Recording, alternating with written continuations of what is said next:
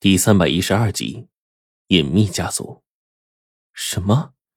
我顿时一愣，没想到贞子奶奶竟然先说出了这句话。顿时，就连我跟火烈都是心里一怔啊。这会儿，贞子奶奶点了点头，说：“没错，虽然我已经选择隐居在这山中，不再过问世事，但是……”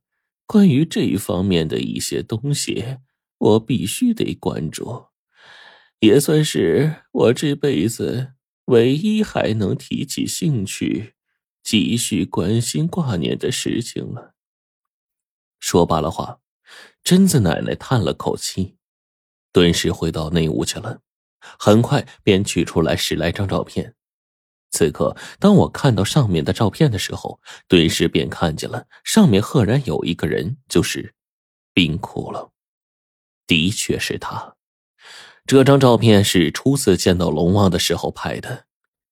第二张，当时还有我跟黄队在场。随后的数张照片，大多是组织内拍的。也有我们汇报材料的时候拍摄的一张夹在当中，但无论怎么看，这照片上的人都是冰窟窿，这不会有假。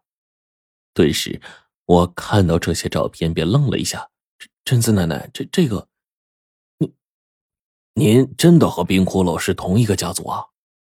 此刻，就连火烈都开始愣了一下，直接问了出来。贞子奶奶这个时候点了点头，随后说道。没错，我跟他来自一个家族，只是他这冰窟窿这名字谁给起的呀？听着像是外号啊啊，一点也不像正式名字呀。贞子奶奶这么一说呢，我顿时笑了。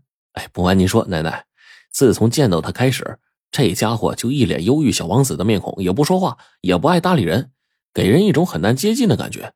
我又不知道他叫什么名字，就给他起了这个冰窟窿。本来呢，我还以为奶奶会以为我乱起名字的问题会纠正我，然后呢，告诉我冰窟窿这混蛋的真实名字。然而这个时候，奶奶叹了口气说：“哎，没错，这名字还挺贴切的。”贞子奶奶说完话，我跟火烈顿时一愣，随后我就问道：“奶奶，那冰窟窿真实的名字叫什么呀？”您跟他既然在一个家族，那他的问题您多少应该能知道一些。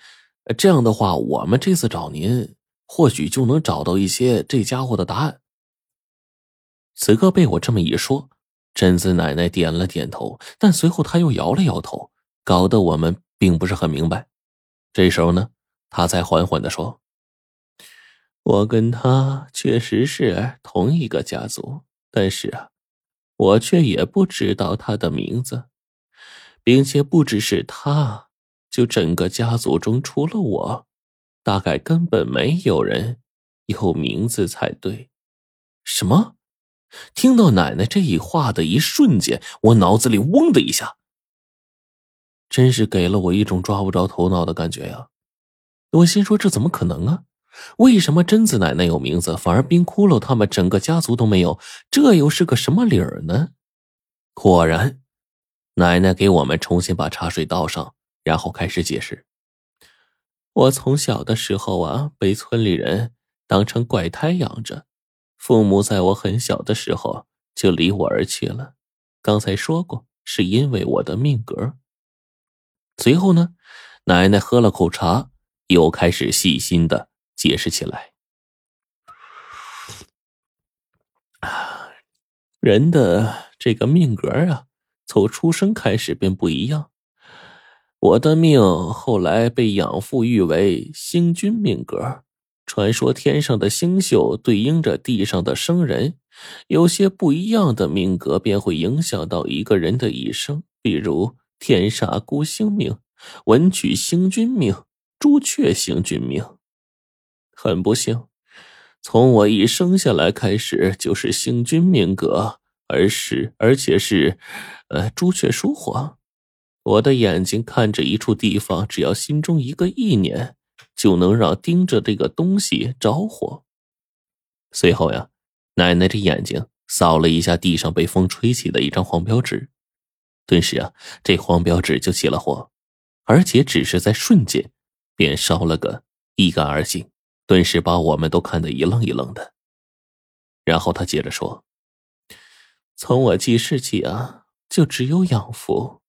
我从他们口中得知，自己被父母抛弃，被他们捡去抚养。我的养父就是冰窟窿所在的家族，也就是你们口中说的冰窟窿十三所在的那个家族。”说到这儿，奶奶一笑说。冰窟窿这名字呀，起的确实人性化，也很贴切。但是呢，按照族里的叫法，每个人都没有名字。他的名字应该叫十三才对。十三，这时我一愣，为什么叫这名字呀？难道你们之前就认识？我这一番话问出来，贞子奶奶此刻却摇了摇头说：“嗯，十三是一个名字，你可以这么理解。”他也是一个代号，就跟你们口中叫着冰窟窿一样，都只是代号。其实呢，家族当中每一个人的名字都是一个代号，而这个家族还是个极其特别的家族。说起这个，我必须从头开始说呀。到了这儿，奶奶终于开始说起了这些相关的事情。家族啊，早在先秦之前就有了。如果非要追溯根源，根据养父，也就是当时这个家族族长的说法，我们这个家族呢，当时甚至是跟着禹王治水之后留下来的一个分支。然后在漫长的时间当中，我们依旧重复着自己原本的工作和职业。禹王当年治水，并不是用什么围堵疏通的方式，那都是啊表面的东西。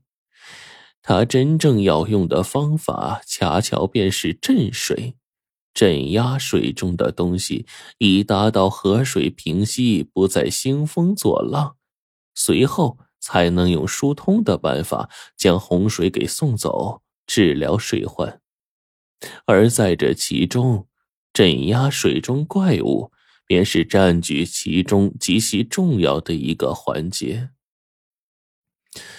我养父说过，当初禹王手下有着十八支镇水的队伍，千百年后流传下来的只有我们这一支，但我们这一支族人还是以当年在禹王手下的编号为名为姓。